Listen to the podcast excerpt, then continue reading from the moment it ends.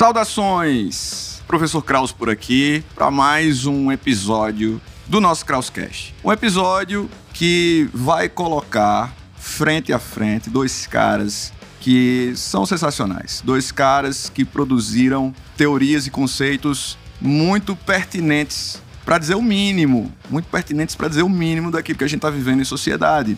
Então, já de cara, eu quero dizer, né, para você que está ouvindo aí esse episódio do Krauscast, que nós estamos falando, ou nós vamos colocar frente a frente, Erving Goffman. O Erving Goffman ele nasceu no Canadá, um cara que era antropólogo, sociólogo, também ligado aos estudos da psicologia. Ele nasceu em 1922 e morreu em 1982. Né? Ele nasceu no Canadá e acabou morrendo ali na Filadélfia, na Pensilvânia, nos Estados Unidos. A gente vai colocar frente a frente o Goffman e vamos também trocar uma ideia com o Guy Debord. O Guy Debord, um escritor marxista francês, um pensador situacionista, um cara que nasceu em 1931 em Paris, na França, e morreu em 1994 também na França. E a gente vai justamente tentar encontrar qual é esse, esse link entre esses dois pensadores que acabaram dando a ideia ao professor Kraus de bater esse papo aqui com você, trazendo esses dois convidados especiais. Mas antes da gente ter contato com as ideias dos dois pensadores, eu quero motivar você a curtir esse conteúdo onde, né, for permitido curtir que você siga onde é permitido seguir, eu não sei qual plataforma que você está ouvindo aí, o Krauscast, e que você se inscreva onde é possível se inscrever. Então, tem gente, por exemplo, que gosta de ouvir podcast no YouTube. E nós estamos disponibilizando esse conteúdo também no YouTube. E no YouTube você pode se inscrever. Então, eu vou recomendar que você se inscreva e que ative as notificações, porque aí, quando chegar um conteúdo novo, você já vai ser avisado. Outra coisa legal que tá rolando também no canal, aproveitando que eu tô falando do YouTube, é que eu lancei um mini curso totalmente gratuito sobre o pensamento do Zygmunt Bauman. Inclusive, em cada lição você tem acesso também a um material lá em PDF como um suporte para essas aulas. E assim, muita gente está curtindo, na boa, muita gente está curtindo, muita gente acabou se tornando aí, né, de fato, aluno ou, ou aluna, né, do professor Kraus, aproveitando aí é, essa viabilidade tecnológica. E assim, você tem a possibilidade tanto de acompanhar as aulas, pegar o material e nos comentários você também pode deixar lá a tua dúvida. E aí o professor vai responder lá numa boa. Então assim, você de fato vai estudar Bauman com o professor Kraus. Então isso é muito legal, para mim tem sido muito gratificante é, trabalhar nessa questão da democratização do conhecimento e se não fosse você que está acompanhando esse trabalho, assim, não faria nenhum sentido. Então, quero também motivar você a compartilhar esse conteúdo com seus amigos e amigas, colocar nos grupos, compartilhar nas suas redes, ma marcar aí o perfil do professor Kraus, porque aí a gente vai alcançando mais e mais pessoas. Essa é a minha intenção. Na verdade, se esse país eh, não tivesse o, o, o número ainda de exclusão digital que nós temos, que ainda é muito grande, cara, a gente ia alcançar ainda mais pessoas mas ainda tem muita gente para ser alcançada que já tem acesso à internet, mas não conhece o nosso trabalho. Então vamos nessa. Vamos falar sobre Goffman e vamos falar sobre o Guy Debord. Onde é que a gente encontra justamente é, uma ligação entre esses dois caras? Vamos pensar um pouco aqui. Eu vou começar pelo Guy Debord. O Guy Debord ele tem uma obra que, inclusive, eu recomendo que você compre, que você leia. Não estou ganhando é, cachê, não estou ganhando nenhuma comissão por isso. Mas tem uma obra que, se você tiver até a oportunidade de anotar para depois dar uma procurada, uma obra intitulada A Sociedade do Espetáculo, uma obra do Guy Debord. E essa obra é a base dessa minha fala inicial sobre o pensamento dele. Então, o Debord era um pensador de esquerda, era um pensador que tinha uma base marxista forte e é um pensador que a gente encontra ele muito assim alta, principalmente num cenário que é o cenário dos movimentos de maio de 68 na França. Então, na década de 60, nós temos aí a França tentando se reconstruir a partir das sequelas que, que foram sofridas ainda na Segunda Guerra Mundial, passando por dificuldades. E nós temos ali um, um, um chefe de Estado que é o, o Charles de Gaulle. Eu espero estar tá falando certo, né? Uma pessoa me disse que a pronúncia era Charles de Gaulle. Se escreve Charles de Gaulle, com dois L's, né? Mas o francês é o, é o correto. Então, a opção desse governo ali era justamente ter um cenário mais é, conservador, um cenário mais tradicional, um cenário de, de, de, repressão, onde os trabalhadores eles tinham que trabalhar mais é, e recebiam menos, onde as mulheres elas tinham que ficar em casa, assumindo um, um papel extremamente uh, secundário na sociedade. Uh, a gente tem também os estudantes sendo perseguidos nas suas expressões, nos seus movimentos. Por sinal, os movimentos de maio de 68 na França, eles tiveram como estopim justamente um protesto feito dentro de uma universidade que foi reprimido. E aí os estudantes eles foram para as ruas em maior e maior número gradativamente. E os próprios homossexuais, eles eram tratados como doentes, né? Justamente porque a ideia é, bizarra na cabeça das pessoas é que a gente precisa reproduzir, essas pessoas não reproduzem, então eles não fazem bem para a sociedade. Entre outras coisas, né? Essa própria visão de que a homossexualidade, é, o fato de uma pessoa ser homossexual era tratado naquela época ainda como uma patologia. E aí, o Debord ele vai perceber que essa sociedade né, tradicionalista, essa sociedade conservadora, ela começou a, a, aumentar a produção, só que a gente sabe que o, o, aumento da produção ele não garante o aumento do consumo imediatamente. Então o Debord ele percebe um, um certo protagonismo de uma estratégia que não é nova, mas que foi aperfeiçoada e que tinha assumido um certo protagonismo sim. As pessoas estavam muito acostumadas ainda a comprarem prioritariamente o, aquilo que é essencial, aquilo que é, que é necessário, né? E nessa perspectiva, quando a gente tem um aumento da produção, isso é uma dificuldade, né? É uma dificuldade grande, porque as pessoas elas têm uma mentalidade de, de não comprar efetivamente aquilo que elas não precisam. Então, seria necessário, é, vamos dizer assim, destravar isso aí. E a comunicação ela foi muito utilizada, segundo Debord, para construir imagens. Imagens dos produtos. A ideia era essa. Porque a partir da construção de uma imagem de um produto, você vai mostrar para as pessoas que elas não estão comprando apenas o objeto você está levando para casa algo mais. Algo mais que pode ser um sinal de status, por exemplo. Então, o Debord ele percebe isso, ele percebe o quanto o mercado ele começou a investir é, tanto quanto na produção, nessa construção da imagem, da comunicação. Só que aí você vai dizer o seguinte: ah, mas isso, isso é tão clichê, né? Isso é uma coisa tão básica. Só que a, a sacada do Debord foi ver que essa estratégia de investir em imagens não ficou restrita ao mercado, ela invadiu a política, por exemplo. No campo da política, o que a gente deveria priorizar são justamente ideias, propostas, projetos, né? Olhar para a pessoa. Só que começou uma onda de trabalhar a imagem mais do que nunca, entenda. Mais do que nunca. Não é que isso não era feito, mas nós temos uma preocupação maior com isso. Então as pessoas passaram a olhar mais para a política a partir dos rótulos, a partir das imagens, a partir da superfície como faziam com os produtos. Produtos que não necessariamente eram de alta qualidade, por exemplo, mas cuja marca ela é, era, era uma marca importante, era uma marca que tinha um, uma certa aceitação pelo público. Então a mesma coisa foi associada à política, foi associada à religião, foi associada às relações sociais. Então o que o Debord traz pra gente é que as relações sociais elas passaram a ser mediadas por imagens. Esse é o ponto. Então as pessoas passaram a se preocupar de forma mais intensa com o parecer do que com o ser. Então, o que nós temos aí na pauta do Debord é, por exemplo, pessoas que tinham casamentos de fachada, pessoas que estavam falidas, mas continuavam frequentando lugares de luxo, usando roupas de marca, pessoas se preocupando em mostrar para a sociedade um, um, uma determinada condição de vida é, que não condizia de fato com a realidade delas. E se você percebe que você está inserido numa sociedade que está repleta de imagens por todos os lados, o que é esse ambiente? É um grande espetáculo. No espetáculo, nós somos bombardeados por uma série de imagens por todos os lados. E qual é a postura que a gente assume diante de um espetáculo? Nós somos, é, na verdade, grandes espectadores e nós somos passivos. Então o Debol faz esse alerta. Ele vai dizer: a história está passando, a sociedade ela está enfrentando problemas.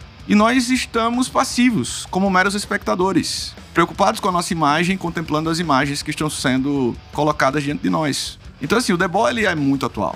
E o link que a gente tem do Debord com Goffman é o seguinte: o Erwin Goffman, eu tenho até umas, umas obras aqui para recomendar, umas obras para recomendar que são muito importantes. Eu recomendei a Sociedade do Espetáculo do Debord e eu recomendo para você a representação do eu na vida cotidiana, do Erwin Goffman né? Anota aí para depois dar uma sacada nessa obra. A representação do eu na vida cotidiana.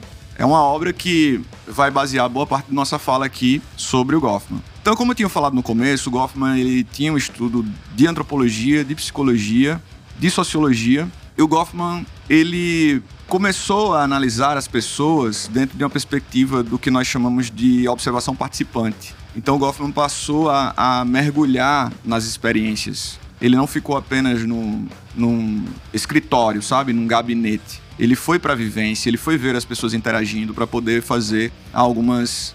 Ele foi para a rua, ele foi ver as pessoas interagindo, justamente para poder ter a base para poder escrever. Então ele não ficou só na teoria, claro. Um pensador como Goffman, ele, ele vai usar a teoria, mas ele foi pro empírico também. Então o Goffman ele percebeu que as pessoas, elas ao serem inseridas no contexto social, elas vão aprendendo através das interações que em cada ambiente existe meio que um jogo. Em cada ambiente existe uma regra sobre como atuar naquele determinado espaço. Então, o Goffman, ele vai dizer que ao longo do nosso desenvolvimento, a gente vai aprendendo a lidar com isso melhor. A gente tem um nós, nós que convivemos com crianças, não sei você, eu convivo com crianças, a gente percebe que as crianças elas, elas são muito retrato disso, né? A gente vai tentando adequar elas a determinado espaço, dizendo para elas que ali não pode, mas que em outro lugar pode. E aí muitas vezes as crianças elas, pelo fato de estarem aprendendo, elas misturam. Mas com o passar do tempo a gente entende que estar na igreja, estar na escola,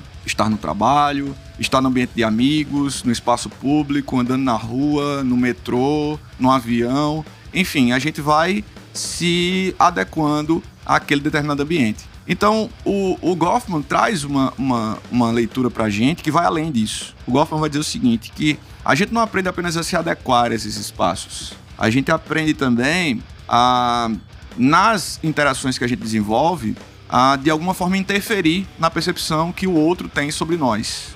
Olha só que interessante. A gente tem como interferir nos mais variados espaços é, nessa impressão que o outro tem de nós.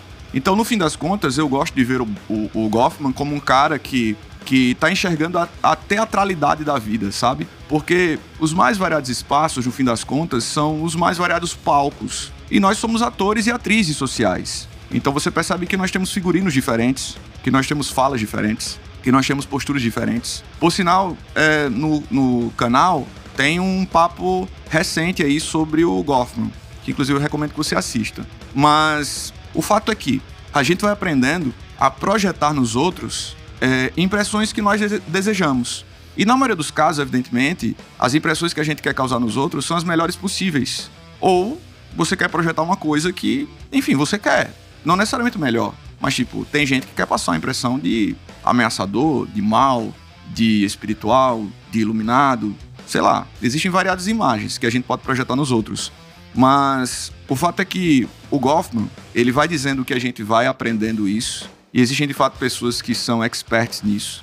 É importante que se diga também que o Goffman ele não pegou essa época da gente, assim como o Debord não pegou a época que a gente tem aí das redes sociais. Se eles estivessem vivos, provavelmente eles estariam bem malucos, no melhor sentido da palavra, é, de terem escrito algo, de terem é, refletido sobre algo e, e ver o que a gente está passando hoje. É... Mas o Goffman ele diz uma coisa que é muito, mas muito punk na minha visão, que é o lance de que a gente não revela em nenhum momento a nossa real identidade. E isso ficou meio que martelando na minha cabeça, sabe? É como se nós estivéssemos tão mergulhados nessa prática rotineira de atuar, interpretar, é... que a gente praticamente não acessa quem a gente é. E talvez a gente nem saiba, assim, a gente nem tenha tanto discernimento sobre quem nós somos de verdade. Uou. Isso é muito louco, assim, de você pensar. E assim, tá muito em alta, né? Em alguns cenários aí considerados cult, é esse papo de autoconhecimento, né? Tem muita gente buscando autoconhecimento, terapia, meditação. E eu considero sim que são caminhos interessantes para você entender, né? Quem você é. Porque no fim das contas, trazendo uma pequena fala do, do, do Freud aí, é, nós de fato usamos máscaras, né? A gente tem aí o ego para comprovar isso dentro da psicanálise freudiana. Mas assim, até que ponto esse jogo é, de interpretações nos mais variados palcos, até que ponto isso é saudável? Até que ponto é, ser refém da sociedade do espetáculo, e se portar como um mero espectador de tudo que está acontecendo, até que ponto isso é saudável também? Então, assim, eu quis trazer esse papo justamente para instigar você a refletir. Refletir quem você é de verdade. refletir até que ponto o meio tem cobrado de você, de mim, né? Porque eu tenho feito essa reflexão. Muito, muito mesmo. É, e eu faço terapia já tem um, um bom tempo. Coisa de 3, 4 anos. É, até que ponto o meio ele tem meio que determinado, né? Ditado as regras do jogo da tua vida, das tuas práticas. Não se trata de ser um fora da lei, não é disso que eu estou falando. Eu estou falando da questão da identidade, da questão do que você é, da questão do que chamamos de essência. Até que ponto a aparência, o espetáculo e as máscaras é, meio que estabeleceram uma ditadura sobre a minha vida, sobre a sua vida, sobre a vida em sociedade. Então é algo que a gente precisa refletir, é algo que a gente precisa questionar. Acredito que questionar é muito importante. A gente não pode abrir mão de questionar. E o Krauscast está aqui também para ser mais um multiplicador de, de interrogações, de indagações, né? Não só sobre a sociedade, mas sobre o que a gente está vivendo, o que a gente está fazendo, porque nós somos sociedade também, saca? Então, espero que esses dois caras tenham sido relevantes para esse episódio e para você. E nós temos um convidado, um outro convidado especial. Eu costumo sempre trazer, né, um convidado especial, alguém que não é apenas uma pessoa que pode ser é, colocada no meu grupo de amigos, mas alguém que realmente tem propriedade para falar de um determinado assunto. Então, hoje nós vamos ter um convidado especial que eu vou falar daqui a pouco, mas vamos lá. Hiperlink.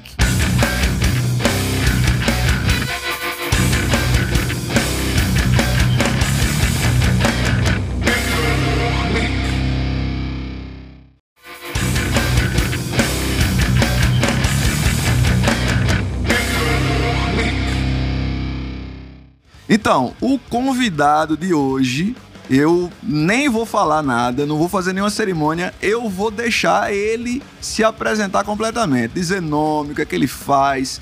Meu brother, seja bem-vindo e se apresente aí pra galera que tá acompanhando o Krauscast. Fala, Kraus, meu irmão. Muito obrigado por este convite, por estar aqui no seu Krauscast. É, e para mim é uma enorme honra, né? Se, porque eu sou seu fã, velho. Sou de verdade mesmo o seu fã e fã do seu trabalho, fã da sua inteligência. Eu admiro muito pessoas inteligentes e você é um cara extremamente inteligente. Isso me dá uma, um orgulho muito grande, além de você ser um ser humano incrível, tanto na, nesse ambiente virtual, né, no qual nós estamos inseridos, e também no ambiente é, presencial, aí, na vida real, na sala de aula. Você é um cara que qualquer pessoa que conviva com você fica muito admirado de tudo que você é. Bom, e eu aqui, você pediu para falar um pouco sobre quem eu sou. Eu sou Rodrigo Salles, sou professor de língua portuguesa há 19 anos. É, e tem um canal no YouTube chamado Português Sensacional. Hoje está com mais de 200 mil inscritos. É, é, um motivo que me deixa muito feliz, né? Porque eu contribuo com a educação de uma série de pessoas e contribuo com a leitura, já que este podcast aqui é para a gente falar um pouco sobre leitura. Contribuo com a leitura de mundo e a leitura de textos escritos, como diria o nosso grande Paulo Freire, aí dessas pessoas. E eu me sinto honrado por ter esse canal de língua portuguesa, né? E outros veículos, como por exemplo o Instagram também, que eu sei que ajuda muitas pessoas. No início do ano, falando já sobre, um pouco sobre leitura, eu sempre faço uma lista com 12 livros que eu penso que as pessoas têm que ler, e é isso. É, sou eu, Rodrigo, né, pai de Rian, pai de Cadu, é, marido de Virna, um pai de família e um professor de língua portuguesa é, que luta muito para o benefício da educação. É assim que eu me vejo como Rodrigo, beleza? Então, estamos aqui entre amigos, né? E eu preciso da participação do meu amigo intelectual para me dizer o seguinte. A primeira pergunta do nosso hiperlink é a seguinte: até que ponto, até que ponto nós ainda somos uma sociedade de leitores e escritores? Kraus, essa pergunta de até que ponto nós somos uma sociedade de leitores e escritores, ah, eu diria para você que nós somos uma sociedade que lemos bastante, somos uma sociedade que escrevemos bastante, mas que ao mesmo tempo poderíamos ler muito mais e poderíamos escrever muito mais. E há um equívoco muito grande de as pessoas dizerem quantos livros os brasileiros leem por ano, quantos livros os franceses leem por ano. Porque muitas vezes até pessoas que não têm uma capacidade de decifrar esse código escrito são pessoas com uma capacidade de leitura extraordinária. E eu lembro-me que uma vez eu fui fazer uma trilha e tinha uma guia na, na trilha que eu e a minha esposa, meus filhos foram fazer.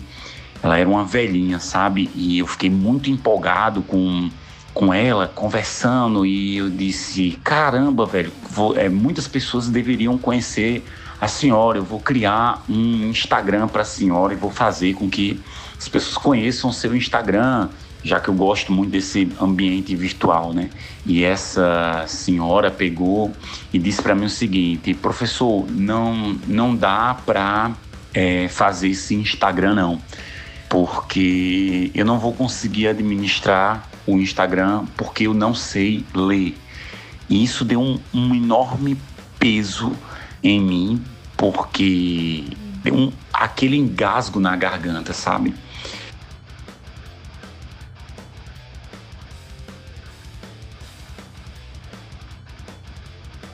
é, essa capacidade que tem de saber decifrar o código escrito, né, a, a língua portuguesa, mas ao mesmo tempo eu percebi que aquela mulher ela era dona de uma capacidade de leitura de mundo que pouquíssimas pessoas dominavam. E eu penso que hoje a, a leitura está muito além da simples é, do simples ato de decifrar os códigos é, textuais aí e escritos, né? Por exemplo, ao assistir a um filme, assistir a uma série, você pode usufruir da leitura, da interpretação textual ali. É, ao escrever, por exemplo, um texto no Instagram, você está produzindo um texto. Ao escrever um Twitter, você está produzindo. Ah, eu participei como jurado certa vez de um concurso de microcontos. E eu escolhi o, um conto que tinha lá, um microconto, né? E era esses microcontos eles precisavam ser publicados no Twitter. Então, microcontos mesmo, com até é, 40 caracteres de publicação. Era a, a, necessidade lá de fazer, era uma das regras para ser um microconto, né? Esse microconto. E o que ganhou, o que eu votei, pelo menos para ganhar, era um microconto que dizia simplesmente assim: era uma vez um sapatinho de bebê que nunca foi utilizado. Então, veja, esse texto daí, esse microconto, é um microconto é, de um publicado no Twitter. E ele, em poucas palavras, consegue sintetizar muito. É uma, uma verdadeira obra de arte literária, só que muito sintética. E claro, o que falta mais é um comprometimento dos leitores e dos escritores com a escrita. Essa é uma preocupação que a gente tem que ter o tempo inteiro, sabe? É se preocupar em como escrever melhor, como ler melhor, como ler o mundo melhor. Afinal de contas, a leitura de mundo precede a leitura da palavra. E essa tem que ser a nossa grande preocupação, né?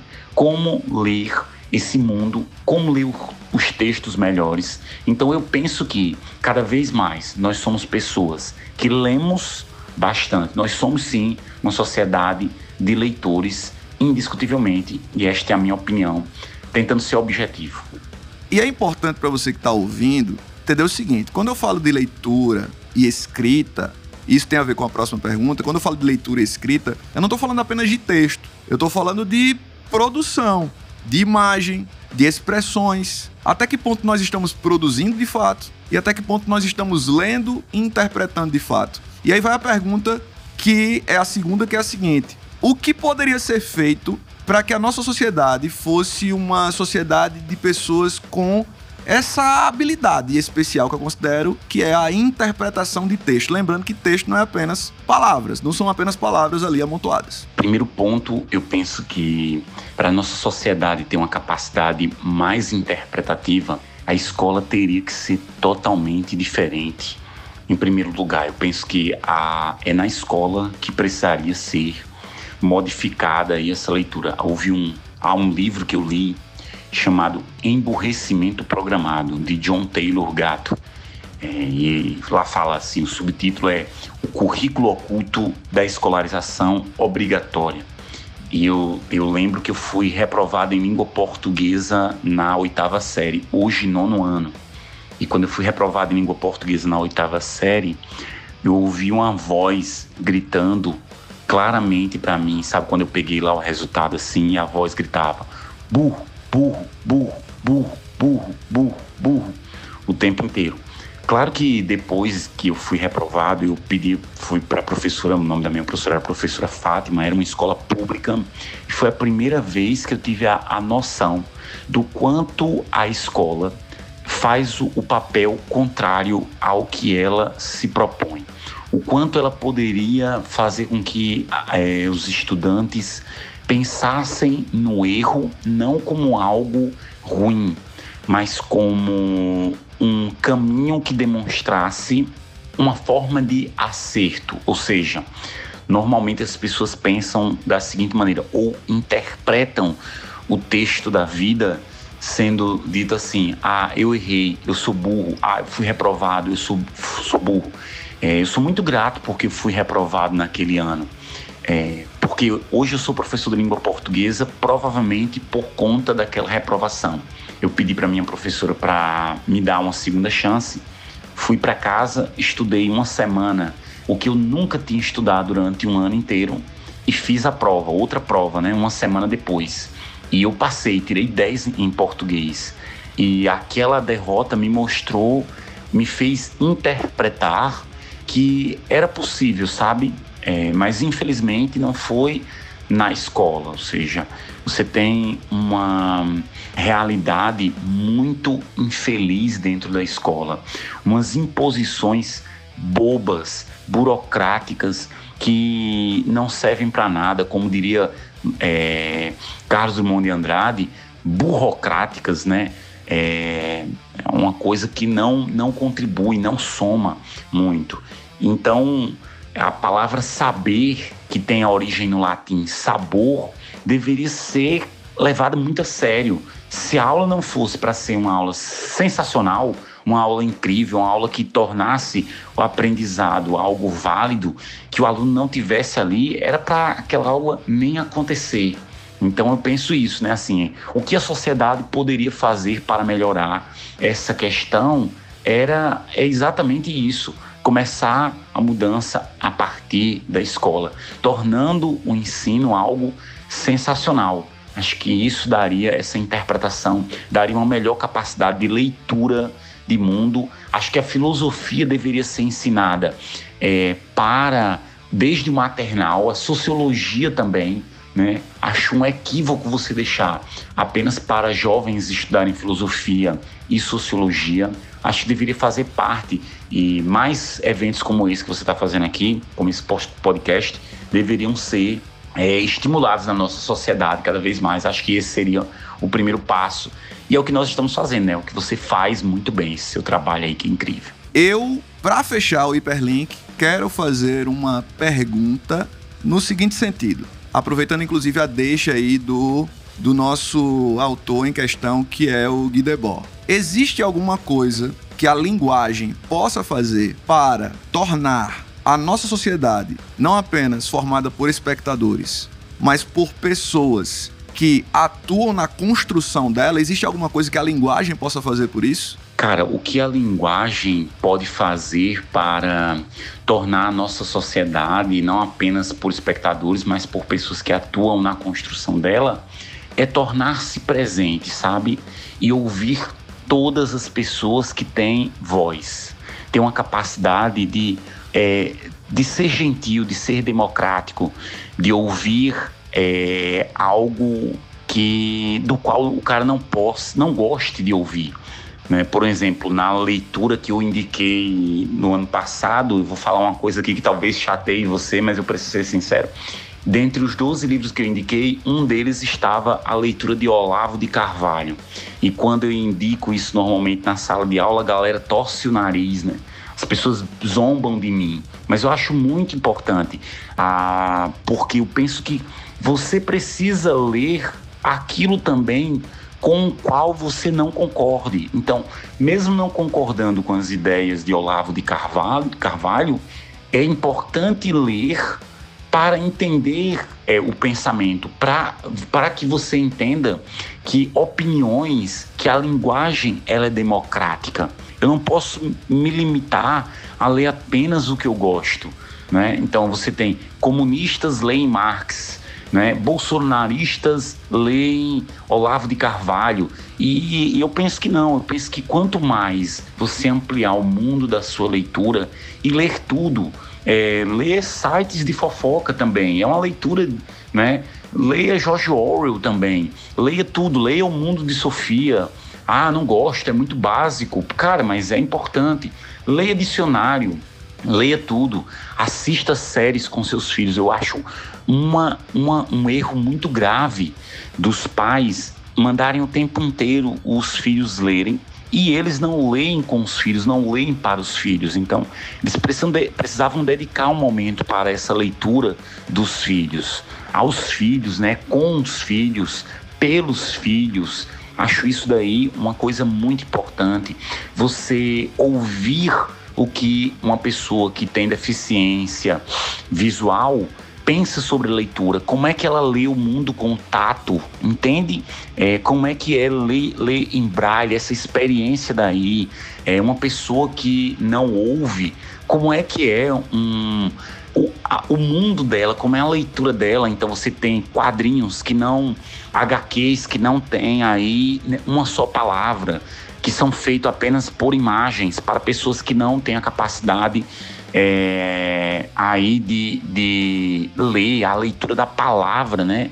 Mas que dá para você entender a imagem. Isso daí é muito importante. Um videogame é uma leitura, né? É uma narrativa, é uma narrativa de Campbell mesmo. Você tem aí a, a jornada do herói ali no videogame, né? E essa jornada do, do herói, os 12 passos do herói, aparecem em jogos de videogame. É importante você ter essa leitura e tornar essa leitura cada vez mais presente na vida mesmo, né? Essa linguagem aí está em todo lugar. As cores, as cores têm um significado. Se você gosta mais de azul, isso tem um sentido. As músicas, só ouvir as quatro estações, não é? O inverno, a primavera, ouvir, senta para ouvir um pouco e tenha essa leitura Pense que essa linguagem daí, a linguagem cibernética, o concretismo é, no, no, na pós-modernidade, né? É muito, isso tudo é muito importante. O maracatu, o carnaval, o movimento armorial de Ariano Suassuna, tudo isso. É, o importante, eu penso, é que a linguagem ela não seja privada, restrita. Pelo contrário, ela tem que ser ampliada em todas as suas possibilidades, né? Você absorver todas as possibilidades interpretativas do mundo e críticas. Então, é isso aí que eu penso sobre como a linguagem teria o seu papel, a linguagem de forma ampla, beleza?